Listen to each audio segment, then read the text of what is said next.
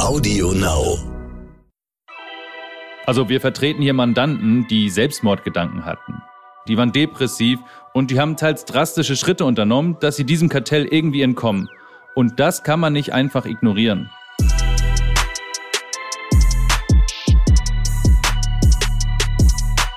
Climate Crime, der Podcast über Verbrechen an Mensch, Tier und Natur.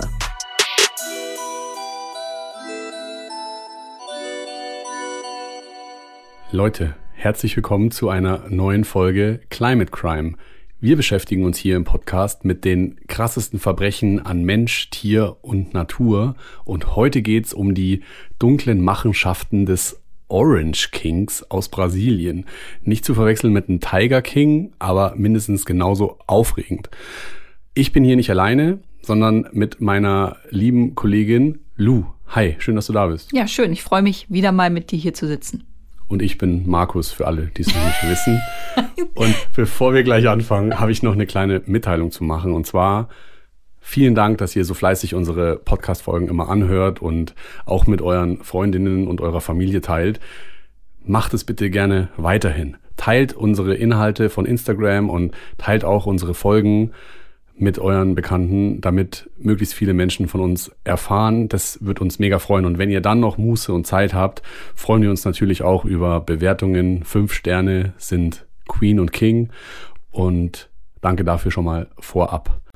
Jetzt aber in die aktuelle Folge. Und Orange King, der Name lässt schon vermuten, bei uns geht's heute um Orangensaft und um die kriminellen Machenschaften eines brasilianischen Milliardärs.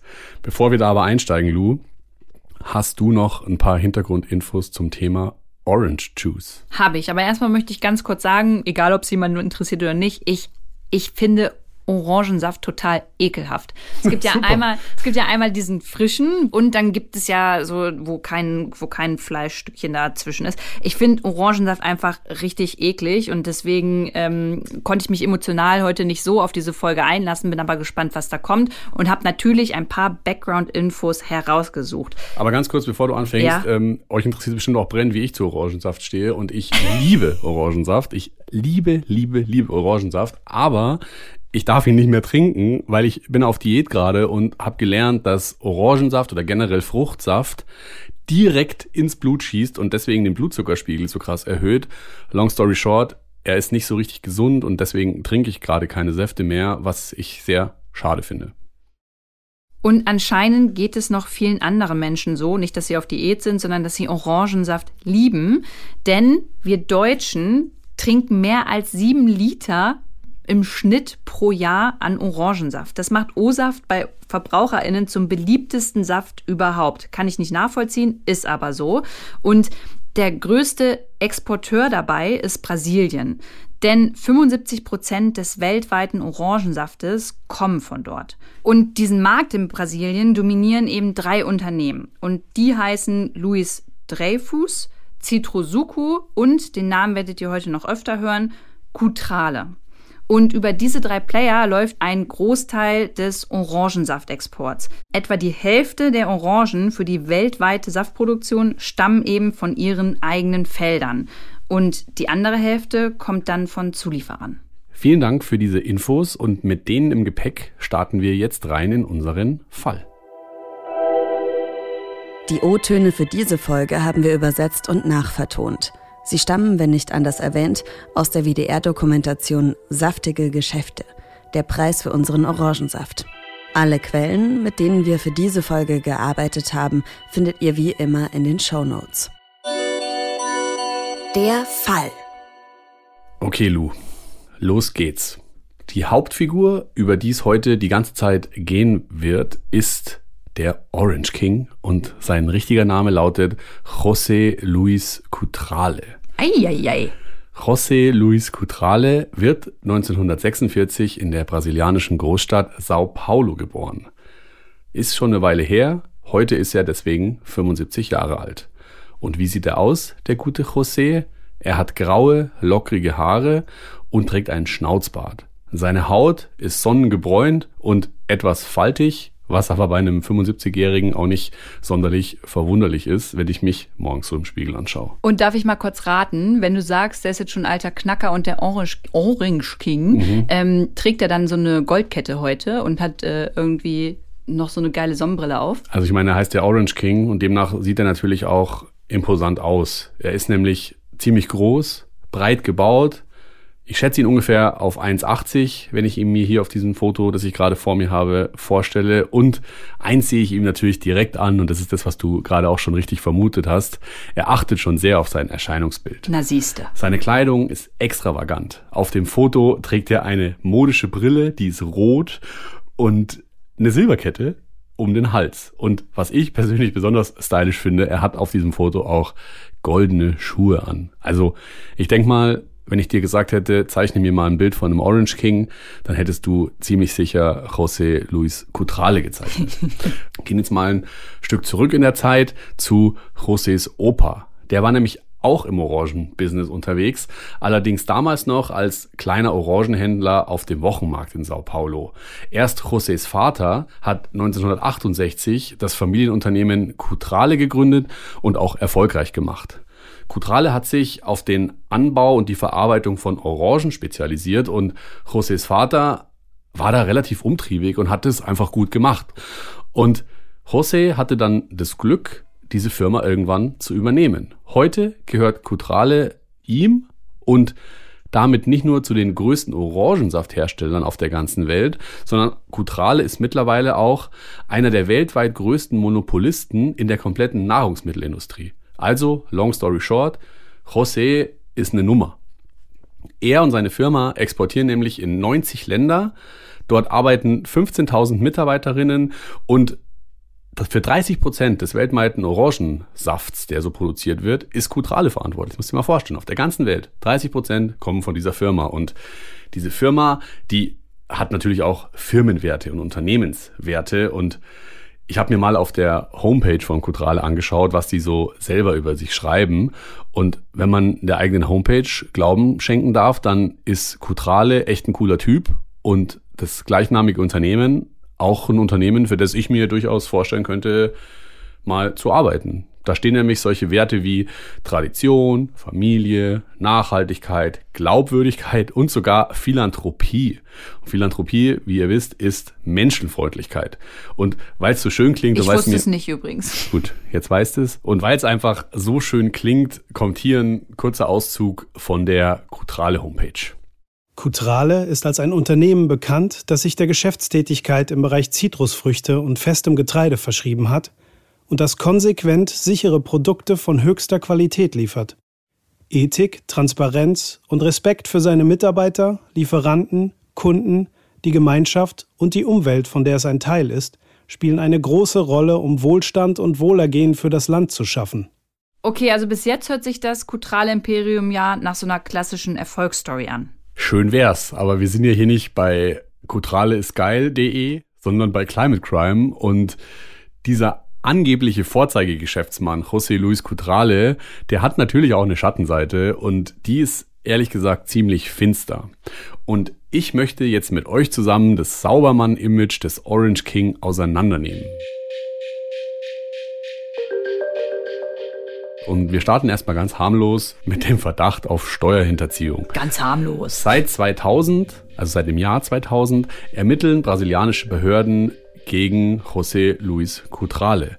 Belegt ist bisher nur, dass Cutrale legal Gewinne auf den Cayman-Inseln deponiert und so am Fiskus vorbeigeschleust hat. Das ist zwar nicht strafbar, aber ich persönlich finde es schon uncool, vor allem weil es für mich gar nicht zu den ganzen Werten passt, die wir gerade gehört haben. Und das war es natürlich noch nicht. Hier geht es jetzt um einen ganz aktuellen Fall, und zwar aus dem Jahr 2021. Mehr als 1500 brasilianische Orangenbauern und Bäuerinnen werfen Cutrale nämlich vor, dass er mit anderen Saftkonzernen ein Kartell gebildet haben soll. Die Bäuerinnen behaupten, dass dieses Kartell die Preise, zu denen ErzeugerInnen Orangen verkaufen konnten, gedrückt haben und gleichzeitig auch künstlich nach unten gehalten haben. Markus, kannst du einmal kurz erklären, was ein Kartell ist? Ein Kartell ist im Prinzip, wenn verschiedene Firmen sich zusammentun und damit ihre Marktmacht so krass ausweiten, dass alle anderen Player zum Beispiel Zulieferer keine Chance mehr haben, dagegen zu bestehen. Das mhm. gibt es in ganz vielen Branchen, gerade in so Mafia-Filmen kennt man das. Und das ist in der Regel verboten und wird von den Behörden auch aufgedeckt und verhindert. Aber es gibt es immer mal wieder. Jetzt nicht nur in der Orangenbranche, sondern Kartelle gibt es auch anderswo. Und eben auch eines, an dem Kutrale beteiligt gewesen sein soll.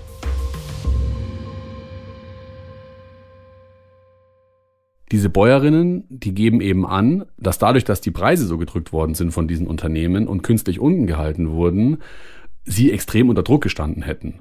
Und in letzter Konsequenz heißt es, seien Tausende dieser Bauern und Bäuerinnen in den finanziellen Ruin getrieben worden. Und einer dieser Orangenbauern ist Irani Biazzotti. Irani ist inzwischen über 70 Jahre alt. Er ist ziemlich klein, sehr schlank gebaut und seine Körperhaltung ist auch total gebückt. Also wenn ich mir ihn so anschaue, dann kaufe ich ihm easy ab, dass er jahrzehntelang auf so einer Orangenplantage geschuftet hat und einer seiner Hauptkunden war über all die Jahre die Firma Cutrale. Und er sagt heute, er habe seine Früchte teilweise zu einem Spottpreis verscherbeln müssen, weil Kutrale und die anderen Firmen die Preise diktiert hätten. Für Irani ist es auch ehrlicherweise nicht gut ausgegangen. Er hat irgendwann das Geld für den Anbau und die Ernte nicht mehr aufbringen können und in letzter Konsequenz musste er seine Plantage dann schweren Herzens dicht machen und was ihn dann dabei besonders bewegt hat oder was er für Gefühle hatte, das hat er so beschrieben.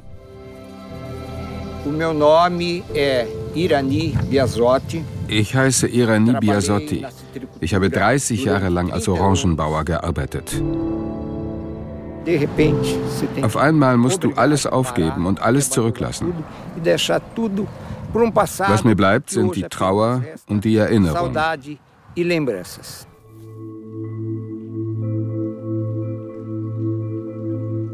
Heute ist Irani immer noch nicht schuldenfrei und es wird noch ganze vier Jahre dauern, bis er all seine Schulden zurückgezahlt haben wird.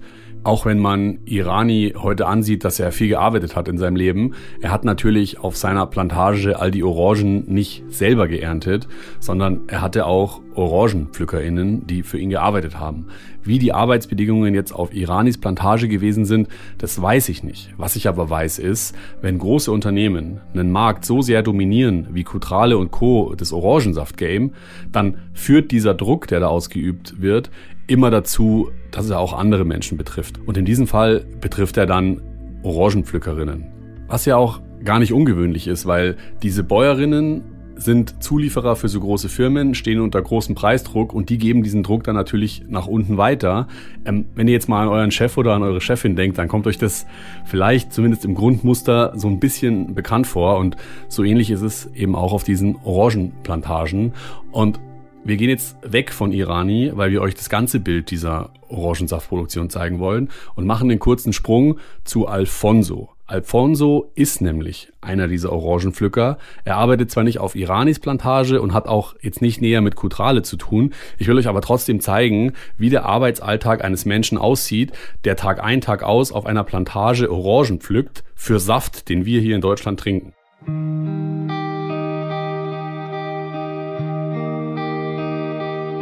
Alfonso ist ein junger Mann in den 20ern. Er trägt heute eine orange, passenderweise Trainingshose und eine schwarze Trainingsjacke.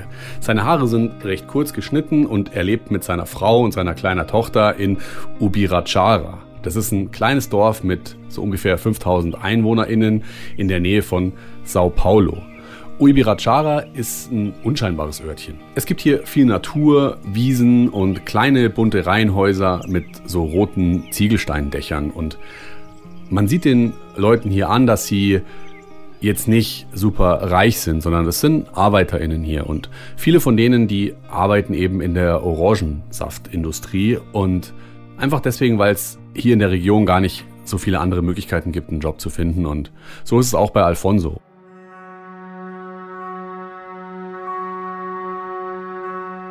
Alfonsos Tage laufen meistens gleich ab.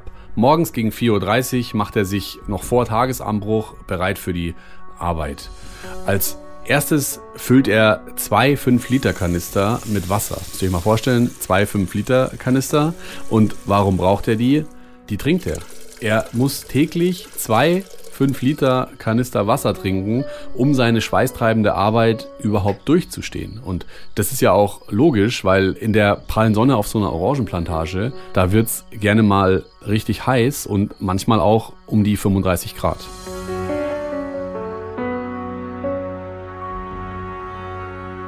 Wenn Alfonso fertig mit seiner Präparierung ist, macht er sich auf den Weg zum Dorfplatz.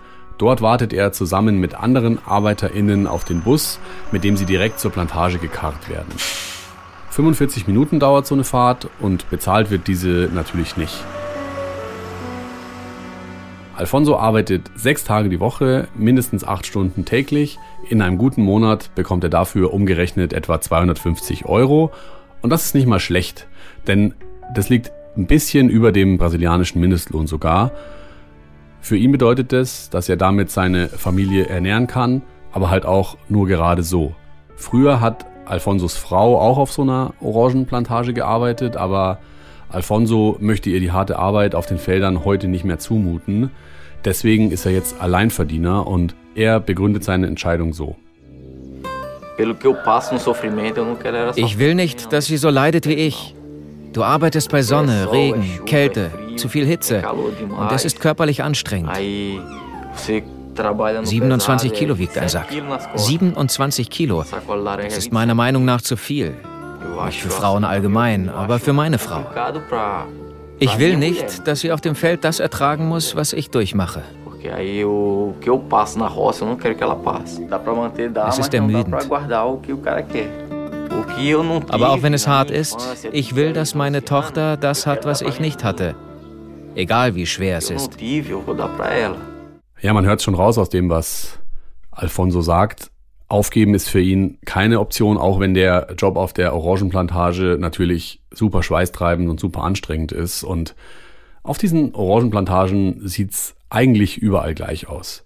Ihr müsst es euch so vorstellen, da stehen tausende Bäume dicht an dicht gereiht und zwischen diesen Reihen sind so Wege eingezogen.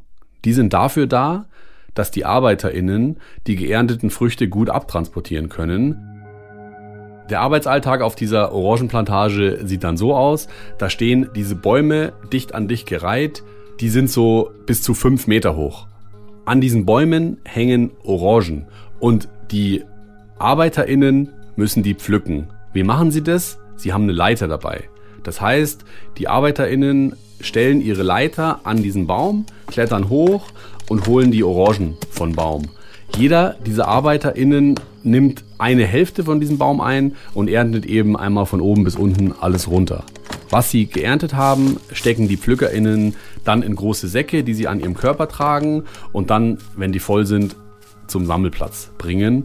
Und wenn man sich jetzt mal vorstellt, dass so ein voll gefüllter Sack mit Orangen bis zu 27 Kilo wiegt und sich dann auch noch vergegenwärtigt, dass diese Leiter, die die da mit sich rumschleppen, 20 Kilo wiegt, dann weiß man, wenn man ein bisschen rechnen kann, dass die fast 50 Kilo am Körper tragen und dadurch die Gegend schleppen, die ganze Zeit. Mit anderen Worten, das ist eine sehr, sehr anstrengende Arbeit.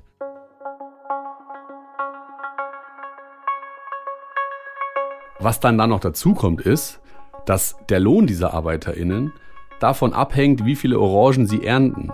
Sie haben nämlich so Verträge, die wie so eine Akkordarbeit sind. Je mehr Orangen du pflückst, desto mehr Geld kriegst du. Je weniger du pflückst, desto weniger kriegst du. Das führt dazu, dass die rasend schnell sind. Die ernten, ernten, ernten, ernten, weil wer zu wenig erntet, der fliegt raus. Das berichtet zumindest die Gewerkschaft, die Orangenpflückerinnen vertritt. Ein anderer Orangenpflücker, der angibt, auf einer Plantage eines Zulieferers von Kutrale gearbeitet zu haben, da schließt sich der Kreis jetzt wieder, der sagt zu seinen Arbeitsbedingungen in einem Report der christlichen Initiative Romero das hier. Du musst die Vorgabe von mehr als drei Säcken am Tag schaffen, um den Mindestlohn zu bekommen. Schaffst du die Vorgabe nicht oder lieferst nur genau drei Säcke ab, dann gibt es nicht mal Mindestlohn. Da kriegst du auf den halben Monat nur 400 Real, also 79 Euro. Das ist sehr wenig. Das geht gar nicht. Ja, also die Arbeitsbedingungen in der Orangenindustrie sind teilweise wirklich katastrophal. Eine andere Arbeiterin berichtet, dass sie bei der Orangenernte nicht mal Zugang zu einer Toilette hatten. Sie sollten uns wie Menschen und nicht wie Vieh behandeln. Klar, wir hängen von ihnen ab, aber sie auch von uns. Wer sonst soll ihre Orangen ernten? Die Arbeit, die die Leute da machen, die findet nicht nur unter widrigen Bedingungen statt und ist schlecht bezahlt, sie ist auch noch irre gefährlich. Auf diesen Plantagen gibt es Schlangen, andere giftige Tiere, Insekten, Pestizide, also eine Menge, die einem da gefährlich werden kann. Und Manche dieser Arbeiterinnen tragen gerade auf den Zuliefererplantagen teilweise keine passende Schutzkleidung und sind den Gefahren dann schutzlos ausgeliefert. Und das ist doppelt bitter, weil viele von ihnen schwarz auf diesen Plantagen arbeiten und damit im Krankheitsfall nicht mal abgesichert sind. Laut dem brasilianischen Arbeitsministerium sind es rund ein Viertel der ErntehelferInnen. Viele Arbeitskräfte lassen sich in ihrer Not darauf ein, weil ihnen gesagt wird, dass sie mehr Geld auf die Hand bekommen, wenn sie sich nicht registrieren lassen. Eine Orangenpflückerin, die schwarz arbeitet, beschreibt die Situation so. Es ist viel besser, nicht registriert zu sein. Wenn du registriert bist, dann hat das zwar den Vorteil, dass du einen Attest bekommst, wenn du krank bist. Aber wenn du nicht registriert bist, ist das Gehalt wesentlich höher. Du bekommst das Doppelte bezahlt. Es ist das Einzige, was wir hier haben. In dieser Region gibt es nichts anderes. Die Mehrheit hier erntet Orangen, weil es die einzige Arbeit in der Stadt ist. Es bleibt nur die Orange. Und wenn sie nicht in der Ernte arbeiten, sterben sie vor Hunger. Ihr seht also schon, Leute wie der Orange King sind mit ihrem Geschäftsmodell dafür verantwortlich, dass ganz viele Menschen in Not geraten. Egal ob jetzt Orangenpflücker oder Orangenbauer, sie alle leiden unter Firmen wie Kutrale und Co. Vorhin habe ich euch ja schon erzählt, dass sich jetzt ganz aktuell mehr als 1500 brasilianische Orangenbauern und Bäuerinnen juristisch gegen Kutrale wehren. Und einer von den vielen, die jetzt gegen Kutrale klagen, beschreibt dieses Leiden bzw. diese Ausweglosigkeit in einer Pressemitteilung der Kanzlei PGMBM so. In der Zeit zwischen 2004 und 2012 habe ich jedes Jahr über 200.000 Euro verloren. Als die Bank mich anrief und mir mitgeteilt hat, dass ich bankrott bin, habe ich eine Waffe an meinen Kopf gehalten und habe zweimal abgedrückt.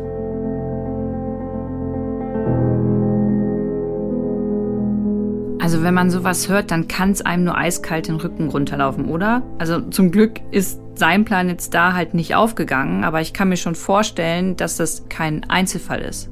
Und wie ist es bei dir? Hat sich dein Bild vom Saubermann Orangen King denn jetzt schon verändert? Naja, ich fand ihn ja von Anfang an schon nicht so sympathisch, weil ich Orangensaft nicht mag und äh, weil ich Gold- und Silberketten und Goldschuhe auch nicht so geil finde. Aber irgendwie wundert's mich nicht. Es läuft halt oft so, dass Unternehmen sich nach außen anders darstellen, als sie dann eigentlich in ihren Geschäftspraktiken unterwegs sind. Da haben wir ja auch in unseren vorherigen Folgen schon die eine oder andere Geschichte geliefert. Wir machen jetzt hier aber noch weiter, weil wir sind noch nicht ganz fertig. Diese 1500 BäuerInnen, über die ich vorhin gesprochen habe, die setzen sich jetzt aber immerhin zur Wehr und fordern Schadensersatz von José Acker, dem Orangen King. Und das könnte den Orange King laut der Anwaltskanzlei, die die KlägerInnen vertritt, tatsächlich Milliarden kosten. Er soll nämlich jetzt demnächst in London vor ein Gericht gestellt werden. Okay, und jetzt stellt sich natürlich die Frage, warum in London? Der Typ ist doch Brasilianer. Das habe ich mich auch gefragt bei der Recherche, aber der Grund ist eigentlich ein ganz einfacher. Und zwar, dem Orange King wird der Prozess in England gemacht, weil er dort einen Wohnsitz hat. Und man munkelt, das kann ich jetzt nicht belegen, dass sein Anwesen in der Nähe von London sein soll und auch ziemlich groß und opulent. Ähm, und für mich ist es da natürlich kein Wunder, dass all die vermeintlich geprellten BäuerInnen äh, keinen Bock mehr drauf haben, dass José sich auf ihren Nacken eine goldene Nase verdient und deswegen haben sie jetzt diese Klage angestrengt. Und jetzt kommt das Krasse, die Kanzlei PGMBM behauptet nämlich, Kutrale habe sogar zugegeben, zwischen 1999 und 2006 an illegalen wettbewerbswidrigen Praktiken beteiligt gewesen zu sein. Dafür habe er auch eine Verwaltungsstrafe von mehr als 80 Millionen Euro gezahlt. Interessant ist jetzt aber, dass dieser Darstellung das Unternehmen Kutrale selber widerspricht. Die Bemühungen von PGMBM sind nur ein ausgeklügelter, gut finanzierter, aber erfolgloser Versuch, Anschuldigungen wiederzubeleben, die bereits in Brasilien dem richtigen Forum gehört wurden. Sie sind nicht nur verjährt, sondern entbehren auch jeglicher sachlichen Grundlage. Die brasilianische Kartellaufsichtsbehörde führte eine umfangreiche Untersuchung über mehr als 17 Jahre durch und fand keine Hinweise auf ein Kartell. Es gab auch kein Schuldeingeständnis. Bisher ist es jedenfalls so, dass keines der mutmaßlichen Opfer des Orangensaftkartells entschädigt worden ist. Das soll sich jetzt ändern, eben durch diese Klage. Und einer der Anwälte, der für PGMBM die mutmaßlichen Opfer vertritt, der beschreibt seine Mission laut einer Pressemitteilung so. Die Auswirkungen des Kutrale-Kartells waren für Orangenbauern wirklich verheerend. Und wir setzen uns jetzt dafür ein, dass wir in ihrem Namen eine vollständige Wiedergutmachung erreichen. Ja, und der Prozess ist bisher noch nicht abgeschlossen. Deshalb können und wollen wir hier natürlich niemanden vorverurteilen. Ich persönlich hoffe aber, dass das Gericht natürlich die Wahrheit herausfindet und dann dementsprechend auch Gerechtigkeit herstellt. Ich bin aber leider noch nicht fertig mit meiner Auflistung der Schweinereien des Orange King und die, die jetzt kommt, die finde ich persönlich am allerkrassesten. Und zwar, in Brasilien gibt es eine sogenannte schmutzige Liste. Auf der stehen Unternehmen öffentlich, die, und das haltet euch fest, Sklavenarbeit betreiben oder sklavenähnliche Zustände in den Betrieben fördern. Könnt euch jetzt sicher denken, was gleich kommt. Auch Kutrale steht auf dieser Liste und zwar wegen einer Straftat aus dem Jahr 2013. Gut, es wundert mich jetzt erstmal nicht. mich ehrlich gesagt auch nicht mehr. Im Juli 2013 kommt es auf einer Kutrale Orangenfarm zu einer Betriebsprüfung und die Staatsanwaltschaft findet dort 23 ArbeiterInnen, die hilflos unter menschenunwürdigen Bedingungen gehalten werden, um auf dieser Farm zu schuften. Sie alle kommen ursprünglich aus ärmeren Regionen im Nordosten Brasiliens und sind für die Orangenernte eingestellt. Wie der Alltag auf so einer Orangenplantage aussieht, habe ich euch ja schon erzählt. All die Strapazen müssen die Menschen hier auf der Plantage natürlich auch über sich ergehen lassen, mit dem einzigen Unterschied, die kriegen dafür noch nicht mal Geld. Im Gegenteil, für die Unterkunft, die diesen Namen eigentlich gar nicht verdient, wenn man ehrlich ist, und die Verpflegung müssen sie auch noch Geld bezahlen und verschulden sich dafür. Ich beschreibe euch jetzt mal, wie diese Menschen leben müssen. In vollkommen verdreckten kleinen Räumen stehen mit gerade mal wenigen Zentimetern Abstand zwischeneinander so wackelige Holzbetten. Quer durch den Raum laufen Wäscheleinen, auf denen hängen Klamotten und man sieht offensichtlich, die Leute hängen ihre Wäsche da auf, wo sie auch schlafen, weil sie einfach nur einen Raum haben und die Räume sind einfach so mini klein, dass erwachsene Menschen sich da drin nicht mal umdrehen können. Und überall in diesen Räumen liegt Dreck auf dem Boden, von den Decken tropft das Wasser runter und in dem einen Raum sieht man sogar, wie sich da so eine, so eine Pfütze gebildet hat, weil es da einfach ein undichtes Dach hat. Diese Buden haben keine Fenster, die haben keine Türen, da ist es kalt nachts und da das hausen. Ist ja menschenunwürdig. Genau, da ist es menschenunwürdig und da hausen diese Leute, um Orangen zu ernten, aus denen Saft gemacht wird, den wir dann hier in Deutschland trinken. Und das finde ich ehrlich gesagt einen Klopper und es verdirbt mir auch so ein bisschen die Lust auf Orangensaft, wenn ich ganz ehrlich bin. Wenn ihr jetzt wissen wollt, wie es in diesen Baracken aussieht, in denen die Sklavinnen und Sklaven gehalten worden sind, dann guck mal auf unserer Instagram-Seite vorbei. Bei climatecrime-podcast haben wir euch nämlich ein paar Bilder zusammengestellt von dieser Plantage und eben diesen Baracken, in denen die Leute gehalten worden sind. Und uns interessiert dann da natürlich, äh, wie geht's euch, wenn ihr solche Bilder seht und was macht es mit eurem Bock auf Orangensaft? Jedenfalls, Laut dem Untersuchungsbericht müssen diese Menschen ohne Ruhetage und mit deutlich mehr Arbeitsstunden in der Woche, als es in Brasilien überhaupt gesetzlich erlaubt ist, arbeiten. All das, was ich euch jetzt gerade erzählt habe, liefert einem Grund genug, um das, was sich da auf dieser Plantage abgespielt hat, als sklavenarbeitsähnliches Zwangsverhältnis zu bezeichnen. Und was ich ganz, ganz, ganz schlimm finde, ist, diese Menschen bekommen für ihre Arbeit kein Geld. Und verschulden sich für Verpflegung, für die Unterkunft in dieser Drecksbaracke und haben deswegen einfach nicht genug Kohle, um einfach zu gehen und zu sagen, ich gehe zurück in meine Heimat. Immerhin gibt es für diese Orangenpflückerinnen ein kleines Happy End. Ähm, Kutrale ist nämlich für dieses Verbrechen zumindest zur Rechenschaft gezogen worden. Was heißt es? Das Unternehmen Kutrale musste unter anderem Abfindungen und Entschädigungen an diese Sklaven zahlen und das freut mich natürlich für die Menschen, die da so schlimm behandelt worden sind, aber gleichzeitig macht es den Orange King natürlich jetzt nicht unbedingt arm. Mit seinem geschätzten Vermögen von um die 1,2 Milliarden Euro gehört José Luis Cutrale nämlich zu den reichsten Männern Brasiliens und wie es halt immer so ist, verkehrt natürlich auch mit dem Who is Who in Wirtschaft und Politik dort in dem Land und Er hat mehrere Ehrendoktortitel und Auszeichnungen von der brasilianisch-amerikanischen Handelskammer, von brasilianischen Regierungsstellen und mehreren anderen Stellen in der Regierung bekommen und lebt einfach in Saus und Braus und man kann es nicht anders sagen, hat sich ein Reichtum erarbeitet auf den Nacken von anderen Leuten und weil wir natürlich auch hier ein journalistisch faires Format sein wollen, haben wir natürlich eine Liste mit Fragen an Kutrale geschickt und um eine Stellungnahme gebeten. Ähm, leider haben wir darauf bisher keine Antwort bekommen und damit möchte ich den Fall José Luis Cutrale, aka Orange King, schließen und dich fragen, Lou, wie geht's dir damit und wundert dich, was du da gerade gehört hast? Naja, es war wie so ein Déjà-vu. Du hast es ja vorhin schon erwähnt. Wir haben über ähm, Menschen auf Kakaoplantagen schon gesprochen. Und das ist ein immer wiederkehrendes Muster, nämlich dass Menschen mit viel Geld ähm, Menschen mit wenig Geld ausbeuten und letztendlich wir auch mit dafür verantwortlich sind, denn wir konsumieren dementsprechend Produkte oder Nahrungsmittel. Auf der anderen Seite fällt es mir immer wieder schwer zu sagen, hey, wir als Konsumentinnen sind schuld daran, denn letztendlich muss es irgendwie politisch reguliert werden. Aber um zurück zum Fall zu kommen, ähm, ich bin leider schon so abgestumpft nach so vielen Folgen und finde es ganz schlimm. Und auch als du gesagt hast,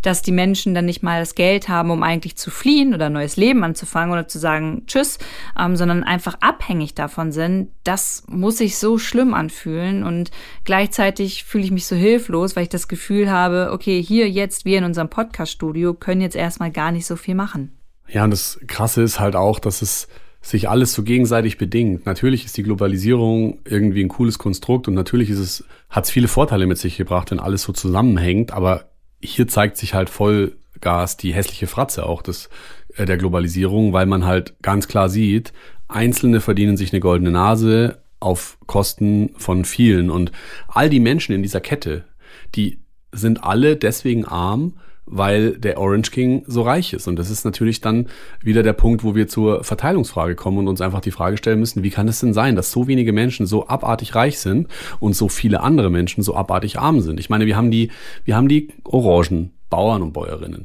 Wir haben die Pflücker und Pflückerinnen. Wir haben die Sklaven. Es gibt so viele Menschen, die einfach krasses Leid erfahren haben wegen, wegen diesen Typen. Und wir sitzen jetzt hier, wie du schon gesagt hast, und können einfach nichts dagegen machen außer uns wieder denken, fuck, ich bin ein scheiß Mensch, weil ich Orangensaft kaufe. Dann lass uns doch jetzt mal über die Probleme sprechen, die eigentlich bei der Herstellung von so Orangensaft entstehen können.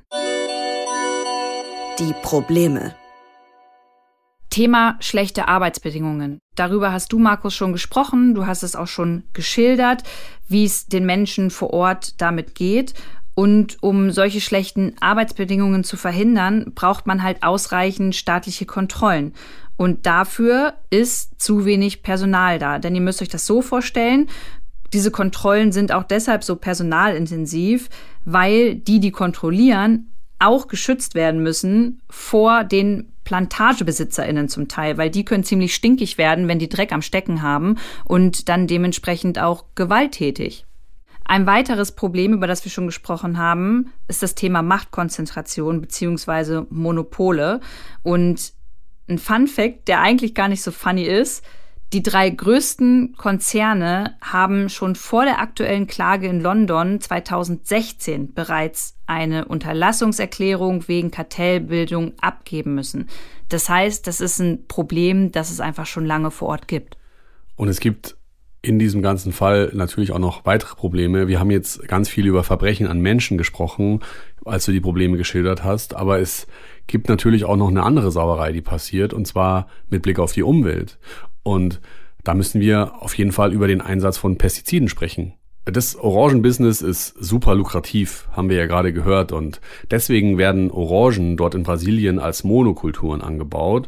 Und Pflanzen, die Monokulturen sind oder als Monokulturen angebaut werden, sind oft anfällig für Schädlinge und Ihr kennt's von der Schokoladenfolge. Auch hier ist es so, wenn Pflanzen anfällig sind für Schädlinge, braucht's oft Pflanzenschutzmittel und die werden auch auf Orangenplantagen versprüht im großen Stil. Und dieses Pestizidzeug, was da durch die Gegend gespritzt wird, das kann zu Vergiftungen führen. Etwa 20 Prozent der Pestizidvergiftungen in Brasilien betreffen Kinder und Jugendliche im Alter von 0 bis 19 Jahren, darunter auch Neugeborene. Und mit Blick auf die Symptome kann es da schnell mal passieren, dass diese Kinder und natürlich auch Erwachsene an Erbrechen, Kopfschmerzen, Übelkeit, Juckreiz bis hin zu richtig schlimmen Krankheiten mit chronischen Folgen wie Missbildungen von Ungeborenen, hormonellen Veränderungen, Fortpflanzungsproblemen und Krebs ähm, kommen. Und ähm, also ihr seht schon, dieses Zeug ist einfach giftig. Und wenn Kinder, die in einem Gebiet aufwachsen, wo intensiv Pestizide eingesetzt worden sind, dann haben die manchmal einfach ernste Probleme, weil sie frühzeitig in die Pubertät kommen. Und wer alle unsere Folgen hört, dem fällt jetzt auf, hoppla, das ist ja wie bei Agent Orange. Also es ist jetzt fast, äh, fast äh, zynisch, dass äh, Agent Orange und Pflanzenschutzmittel, das zur Orangenernte jetzt eingesetzt wird, da eine ähnliche Wirkung auf Menschen haben. Und das finde ich deswegen so krass, weil wir bei Agent Orange halt gesagt haben, okay, das war so krass damals, das darf nie wieder passieren. Und ich jetzt bei der Recherche zu dieser Folge rausfinden musste, fuck this shit, das ist immer noch so. Es ist zwar kein Agent Orange, was da auf diese Orangen drauf geknallt wird, aber es ist auf jeden Fall kein Zeug, was sonderlich förderlich für die Menschen ist. Und dazu kommt noch, es ist einfach super schwierig, eine Pestizidvergiftung nachzuweisen weswegen man davon ausgehen kann, dass die Dunkelziffer bei den Betroffenen natürlich noch viel, viel höher ist. Und obwohl es eigentlich laut Industrie strenge Regeln beim Pestizideinsatz äh, gibt und die eigentlich auch eingehalten werden sollten, stirbt im Schnitt an jedem zweiten Tag in Brasilien ein Mensch an den Folgen einer Pestizidvergiftung. Das muss man sich mal vorstellen. Fair enough, da geht es jetzt nicht nur um Orangen, sondern generell um ganz Brasilien und auch um andere Industriezweige, aber es ist einfach nicht nur ein Verbrechen an Menschen, was da in dieser Orangenplantagengeschichte passiert, sondern auch an der Umwelt. Und da kommt ja noch ein weiteres Problem dazu, Lou. Genau, nämlich der CO2-Verbrauch. Also wenn wir jetzt über die Produktion von Orangensaft und auch den Transport sprechen, dann sprechen wir da über einen hohen Düngerverbrauch. Ähm, der Energiebedarf in der Produktion ist mega hoch und es gibt halt auch lange Transportwege, damit ähm, dieser Orangensaft überhaupt bei uns im Supermarktregal halt landet. Und wenn man jetzt mal den CO2-Ausstoß so ein bisschen vergleichbar machen möchte, ähm, stellt euch jetzt mal auf der linken Seite den Orangensaft vor und auf der rechten Seite den Biomilch. Und beides produziert oder beides stößt ungefähr ein Kilo CO2 pro Liter aus. Und das finde ich Krass. schon eine krasse Ansage.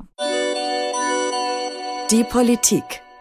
Politisch umfasst das Orangenbusiness viele Dimensionen, weil es natürlich einmal um die Politik in Brasilien geht, dann geht es um die EU und dann aber auch wieder um die Politik hier bei uns in Deutschland. Und der Vorwurf ist eigentlich auf der Hand. Und zwar die brasilianische Politik schafft Gesetze für Arbeitgeber und erschwert Behörden die Kontrollen. Ich meine, in Brasilien, äh, Jair äh, Bolsonaro ist ja auch öfter mal bei uns in den Nachrichten.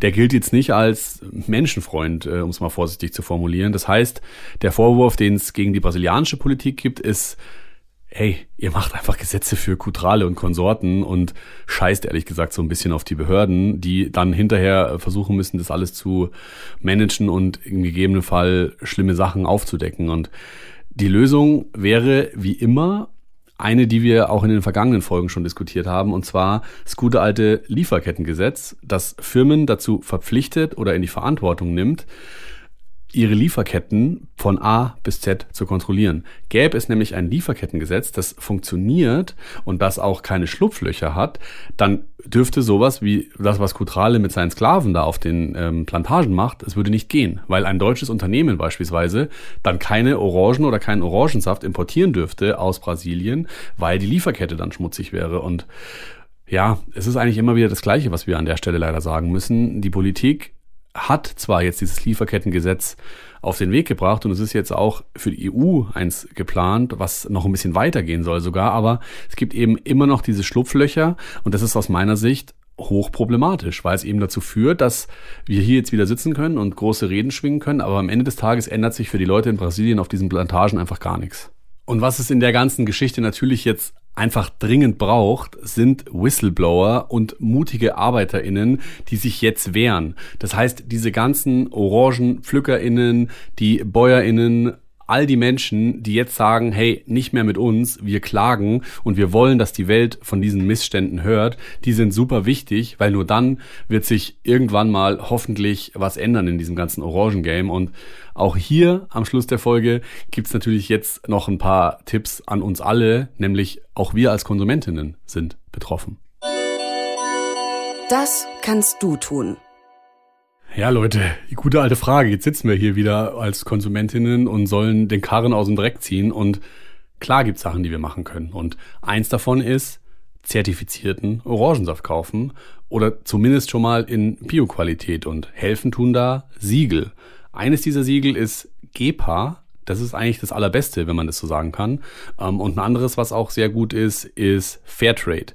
Diese beiden Siegel stellen nämlich sicher, dass Kleinproduzenten auch im globalen Süden und anderswo auf der Welt bessere Preise kriegen für ihre Arbeit und diese Biolandwirtschaft, die verzichtet außerdem auch komplett auf den Einsatz von Pestiziden und das ist natürlich schon mal eine ganz gute Sache. Ein anderes Siegel, das auch nicht schlecht ist, ist Rainforest Alliance und dieses Siegel zertifiziert alle diejenigen, die sich an strenge Vorgaben beim Pestizideinsatz halten und das Gute ist und damit können wir vielleicht auch ein kleines ähm, was mal was Gutes sagen, was wir ja nicht so oft machen hier an der Stelle.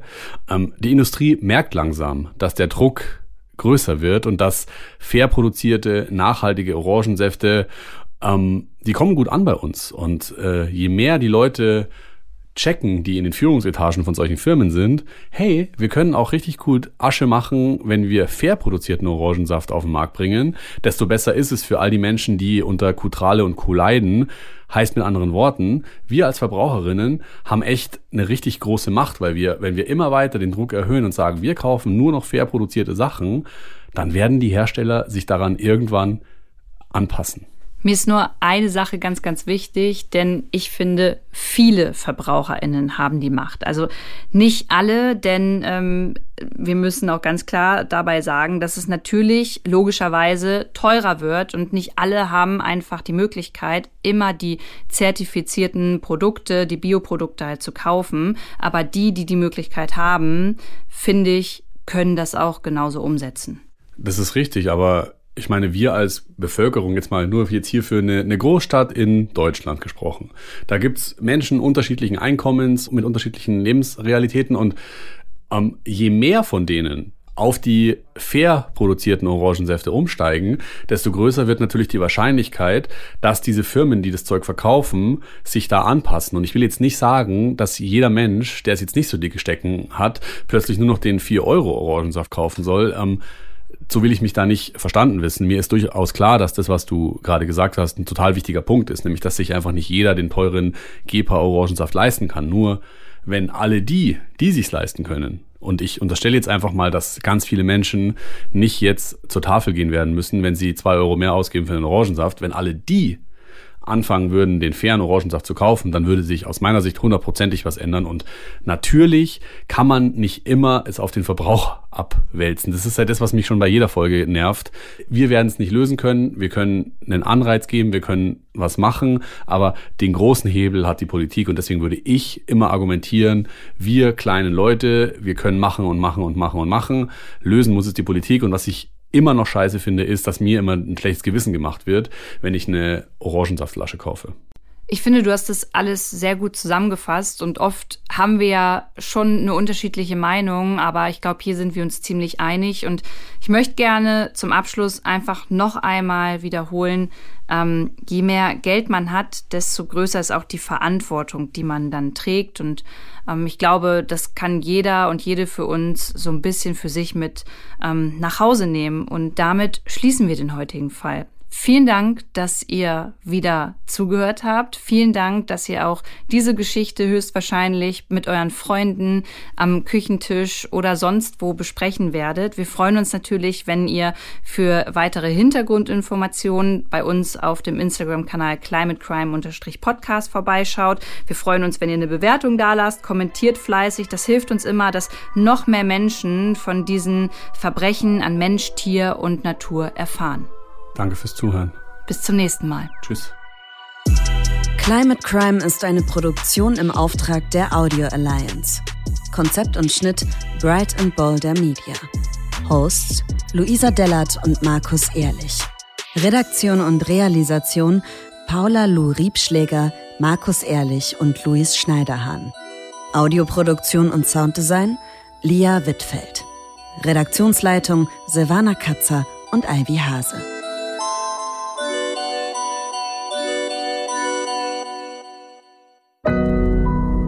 Audio Now.